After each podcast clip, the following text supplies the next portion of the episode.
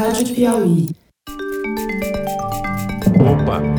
Eu sou José Roberto de Toledo e este é o Luz no Fim da Quarentena, uma produção da revista Piauí.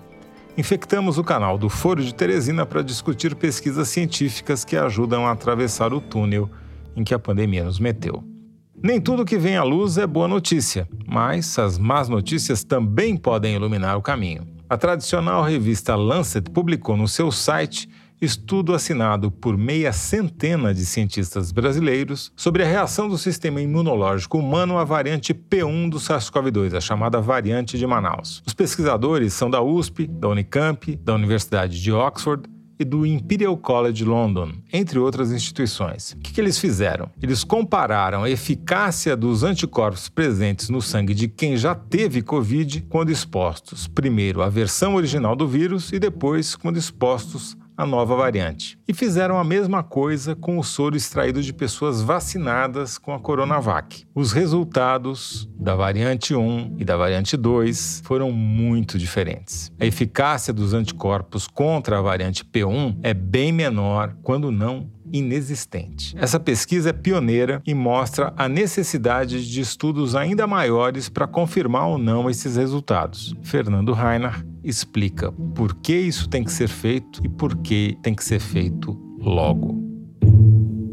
Toledo, saiu essa semana a primeira leva de papers sobre o que eu estou chamando do coronavírus verde amarelo, a variante de Manaus. A P1. P1, que hoje se sabe que ela fez aquele estrago que a gente viu em Manaus. Até ontem a gente não sabia como é que ela estava se espalhando no Brasil. Ontem a Fiocruz publicou uns resultados mostrando que na maioria dos estados onde eles olharam já é responsável por mais de 50% dos casos, então ela está se espalhando muito rápido. A gente sabe também que a quantidade de vírus presente na garganta de pessoas infectadas por essa P1 é muito maior e provavelmente é por isso que ela se espalha tão rápido e muito, muito provavelmente ela é responsável por esse aumento enorme de casos que a gente está vendo agora, né? E também das mortes. E também das mortes, etc, né? A gente também está vendo muito mais jovens internados em UTIs. Você não sabe se é porque a P1 tem uma preferência por pessoas mais jovens ou porque os mais jovens se expuseram mais. Então são as duas coisas. Mas o que eu acho interessante é o seguinte: no ano passado, a gente estava lidando com uma pandemia que era igual no mundo todo, era provocada pelo mesmo vírus no mundo todo. Ah, descobriram não sei o que na Alemanha.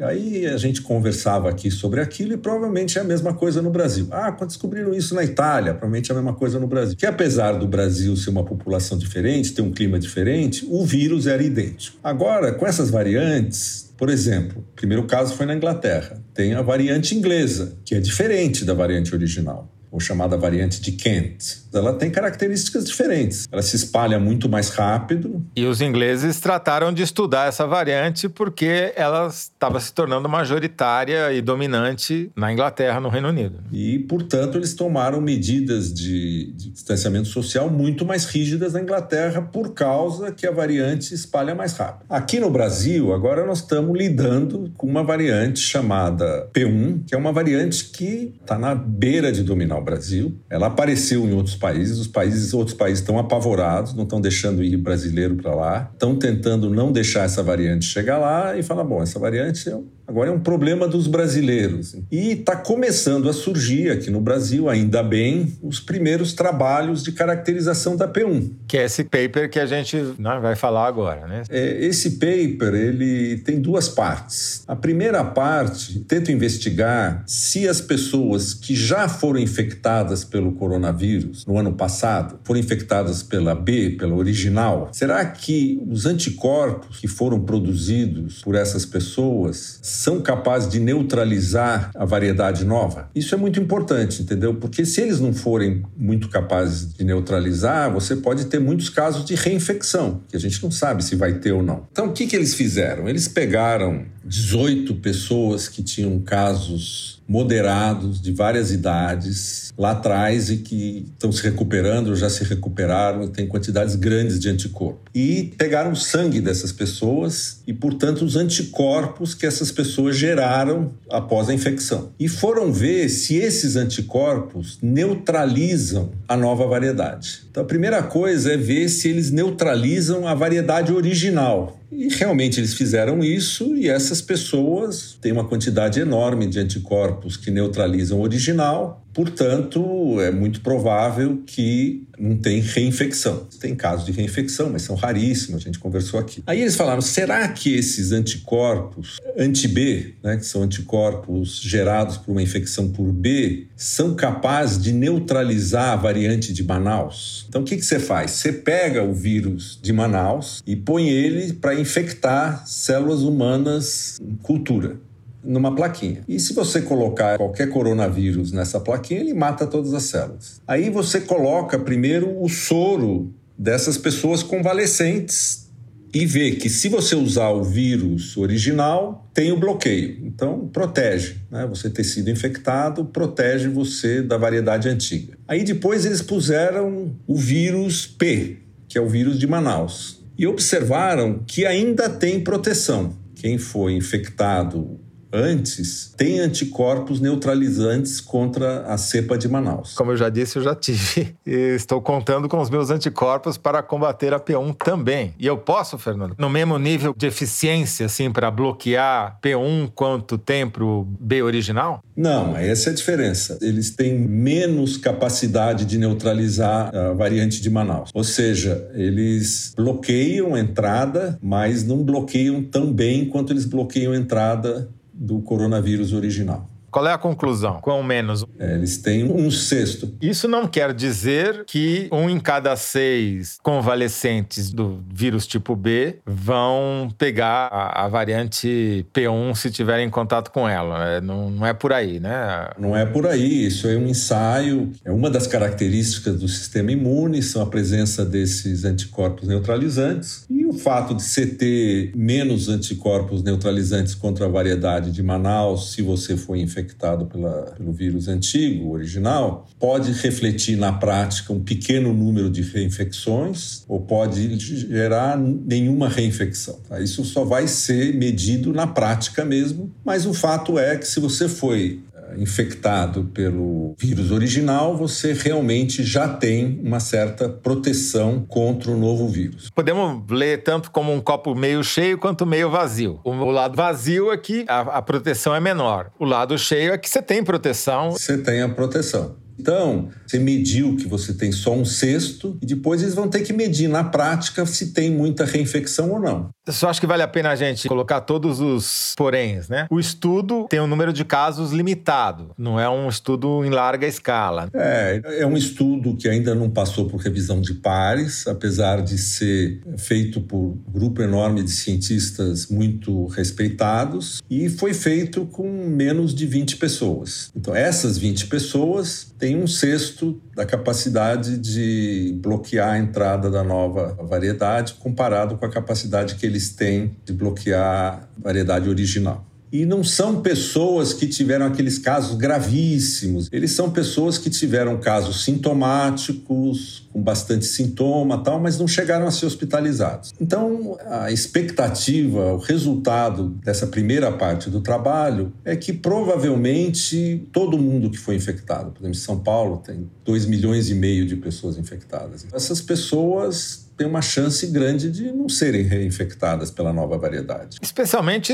se elas né, evitarem o convívio social intenso, se elas usarem máscara. Exatamente. Mas como a gente não tem certeza se elas vão ser reinfectadas, você deve continuar usando máscara e evitando o convívio social, até essas coisas ficarem bem claras. Daqui um, dois meses, a gente vai saber com certeza se a variedade de Manaus reinfecta quem foi infectado ou não. Então essa é a primeira parte do estudo. Essa primeira parte, ela foi feita com soros, lembra, de pessoas que foram infectadas pela variedade original. A segunda parte do estudo foi feita com soros de pessoas que participaram do clinical trial da Coronavac, da fase 3 ou elas eram placebo, ou elas receberam a vacina. Isso são oito pessoas que participaram do clinical trial da Coronavac, receberam duas doses da Coronavac meses atrás, ou seja, são o teu típico vacinado pela Coronavac. Enquanto o representante dos infectados pela variedade original chama Toledo, o representante dos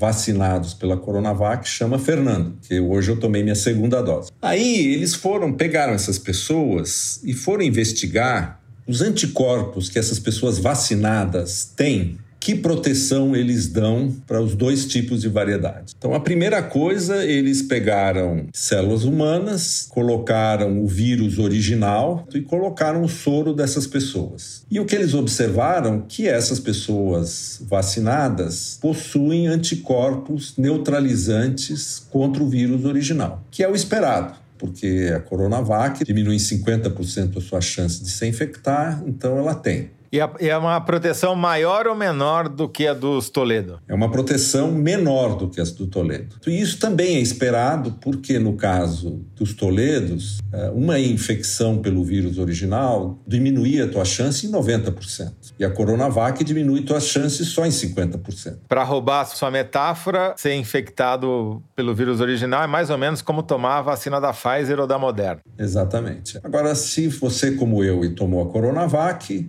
você diminui em 50% a tua chance de ser infectado pela variedade original e você vê que você tem anticorpos capazes de fazer isso, em quantidade menor do que se você foi infectado, mas você tem. Então, até aí, tudo normal. Bom, agora qual é a má notícia? É que se você usar, em vez do vírus original, se usar a variedade P1, que é a variedade de Manaus, e colocar os anticorpos das pessoas vacinadas, ou seja, dos Fernandos, não protege contra a variedade de Manaus. Ou seja, nenhuma das oito pessoas tinha anticorpos capazes de impedir a variedade nova de entrar nas células. Isso é uma parte da resposta imune, né? Tem a resposta via célula T, isso é um indicador.